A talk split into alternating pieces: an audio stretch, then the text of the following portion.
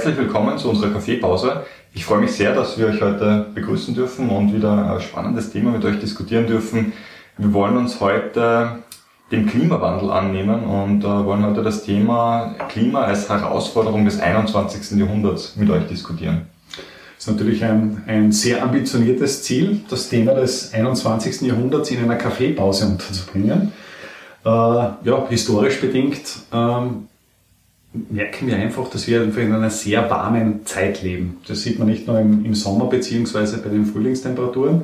Gefühlt, in meinem Fall ist es so, dass gerade diese, diese Jahreszeiten mit Frühjahr beziehungsweise Herbst eher verschwinden. Das heißt, wir haben entweder sehr warm oder sehr kalt.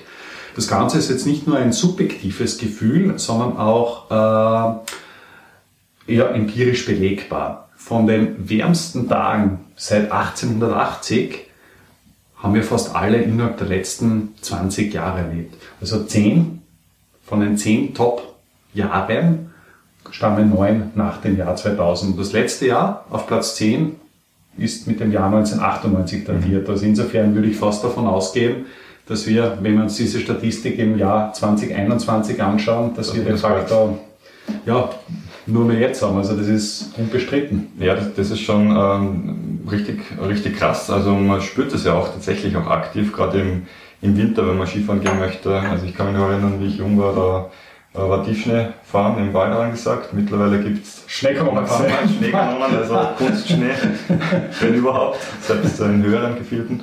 Äh, und das ist etwas, was einem schon so denken lässt. Die große Frage, und es gibt ja immer so Formulierungen, ich bin kein Klimaleugner, Leugner, aber, und ich bin wirklich kein Klimaleugner, aber äh, eine Sache, eine Sache muss ich dann trotzdem noch anfügen, äh, ganz festmachen, ob jetzt der Klimawandel, den wir erleben, menschengemacht ist oder ob der einfach natürlich stattfindet, das wissen wir nicht. Was wir schon wissen ist, dass, äh, wenn man jetzt ältere Schriften betrachtet, äh, biblische Schriften, auch andere, dass wir vom Nahen Osten, Israel, diese Gegend rund um Ägypten auch als sehr fruchtbare Gegend beschrieben bekommen. Und wenn man da heute einen Blick drauf wirft, sieht man, dass das eigentlich schon sehr, sehr trocken und düster dort geworden ist. Und äh, dass eine gewisse Bewegung auch der Klimazone stattfindet, das ist unbestritten. Ähm, und die Frage ist, inwieweit jetzt eben der menschliche Eingriff tatsächlich da auch einen Unterschied macht. Man muss aber dazu sagen, selbst, und das ist mir schon klar, dass es Menschen gibt, die das auch äh, dementsprechend dann hinterfragen, aber ich muss jetzt kein großer Wissenschaftler zu sein, um zu sehen, dass wir Menschen wirklich unseren Planeten tatsächlich zerstören. Und dass das auch im Zusammenhang mit dem Klimawandel stattfindet, ist für mich sehr nachvollziehbar. Nein, es ist auch äh, relativ klar, also ein Großteil der, der CO2-Emissionen wird von wenigen Unternehmen gemacht. Also beispielsweise eine, eine russische Gazprom, aber auch die ganzen Energiekonzerne und die stehen dann auch nicht umsonst auf, auf diversen Blacklists äh, von, von Finanzinvestoren. Und in, in meiner Zeit, also ich bin in den 1970er Jahren geboren, man kann jetzt sagen, dass mehr als 90 Prozent des CO2-Ausstoßes, was wir jetzt überhaupt gesehen haben, in meiner Lebenszeit überhaupt produziert worden ist. Mhm. Und da sieht man eigentlich schon, wie, wie stark das Thema, das Thema einfach zunimmt. Ja. Aber wie reagiert jetzt die, die Finanzbranche auf das Thema Klima? Oder was, was können wir jetzt in Bezug als, als Finanzbranche mit, mit diesem Thema anfangen? Genau, also es ist eine extrem berechtigte Frage. Und äh, viele Wissenschaftler, ich weiß nicht wie viele, aber man hört immer wieder von verschiedenen Gradzielen, eineinhalb oder zwei Gradziele.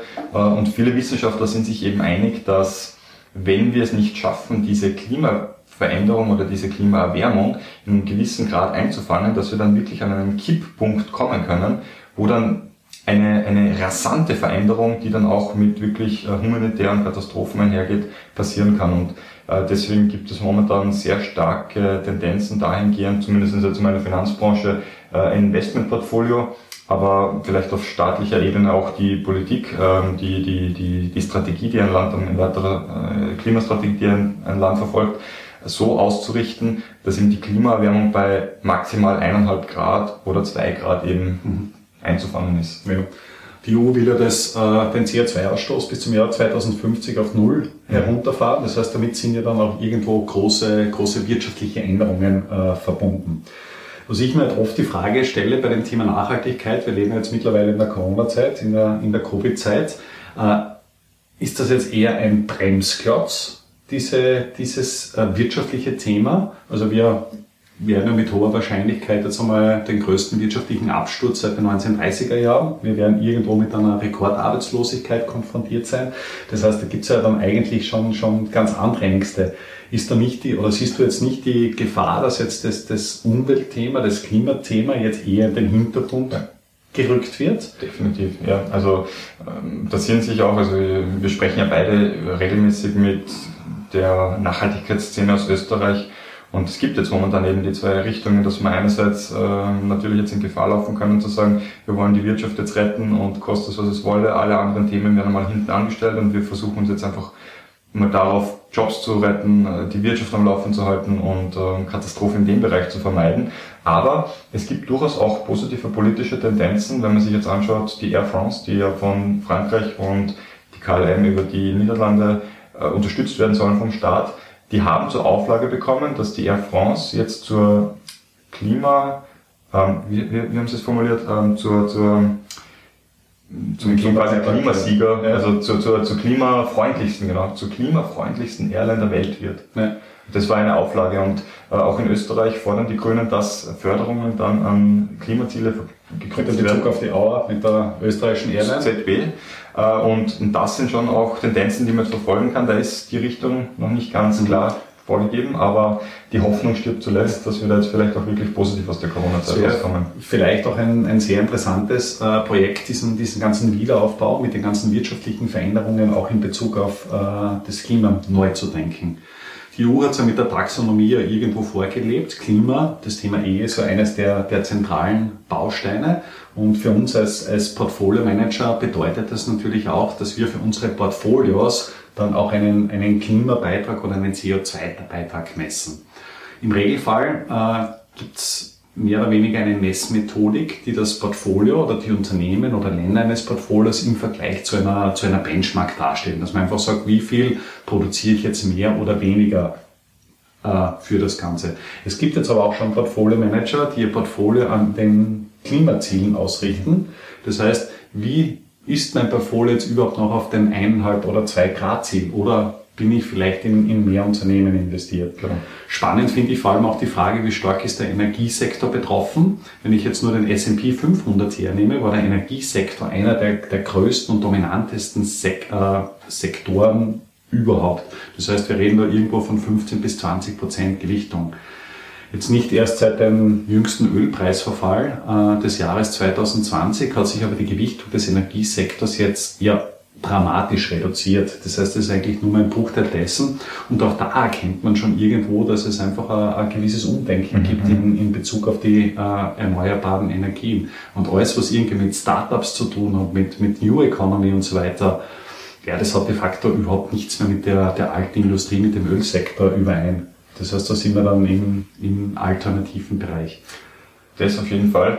Du bist ja auch der Mr. SDG, Sustainable Development Goals. Wie steht Österreich da im internationalen Vergleich da? Ähm, Im SDG 13 ist, sind die Klimaziele angeführt und Österreich ist beim SDG 13 äh, unter Anführungszeichen nur im Mittelfeld, belegt den 13. Mhm. Äh, Platz innerhalb der EU 28 und man muss ganz klar sagen, es ist eigentlich das schlechteste SDG-Thema im Vergleich mit anderen EU-Ländern. Übrigens, Deutschland hat ein, ein ähnliches Ergebnis, also auch im Bereich der, des Klimas, was natürlich auch mit der ganzen Industrie zusammenhängt, steht auch, auch äh, Deutschland in Bezug auf die, die SDGs nicht gut da. Für dich als Mathematiker vielleicht auch noch eine, eine Frage, was mir jetzt gerade kommt. Äh, Versicherungen sind ja auch irgendwo mit dem, mit dem Thema Umwelt und Klima betroffen. Mhm. Der Schaden durch den, durch den Klimawandel wird ja mittlerweile ja, mit jährlich mehreren hundert Milliarden beziffert. Mhm. Stellt man das ja auch relativ schwierig vor, dann äh, Prämien, Versicherungsprämien anhand der Historie zu berechnen, wenn sich ja die Welt so verändert. Wie kann man Absolut. das irgendwo aus deiner Sicht auch, auch mathematisch lösen, Einfachen. beziehungsweise wie, wie, wie geht man mit dieser Problematik einfach um? Ja, ich meine, es gibt Modelle, mit denen man hochrechnet. Modelle haben halt natürlich immer das Problem, dass sie die Realität nicht wirklich abbilden, sondern halt nur skizzieren versuchen.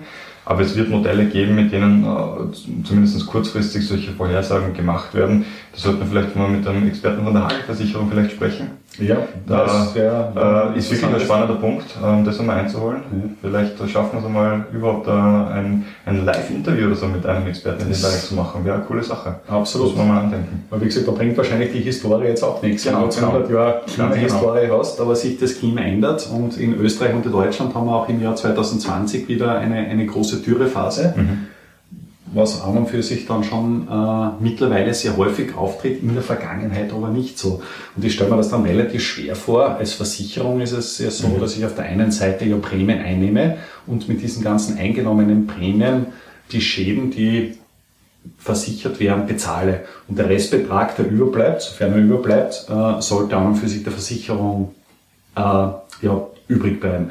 Problematisch ist nur, wenn ich auf der einen Seite nicht mehr genau weiß, mit welchen Schäden kann ich jetzt überhaupt kalkulieren. Das heißt, wenn ich jetzt zum Beispiel eine Autoversicherung oder sonstiges hernehme, dann kann ich mir relativ genau ausrechnen, wie wahrscheinlich ist es überhaupt, dass ein Kunde mit einer gewissen demografischen Beschreibung oder sonstiges einen Unfall baut. Mhm. Dann rechne ich mal eine gewisse Risikoprämie ein und äh, kann das dann relativ gut machen. Und da ist auch die künstliche Intelligenz jetzt mhm. schon in diesem Bereich sehr weit, genau. dass man sehr spezifische äh, Prämien berechnet, wo vom Bildungsgrad über äh, das Alter, die Wohnsituation bis zur Automarke viele verschiedene Inputfaktoren äh, mit einfließen, weil ja bis vor nicht allzu langer Zeit war es ja fast nur so, bist du männlich oder weiblich und bist genau. vielleicht in einer Risikoklasse zwischen 18 und 24, wo statistisch gesehen sehr viele Unfälle passieren.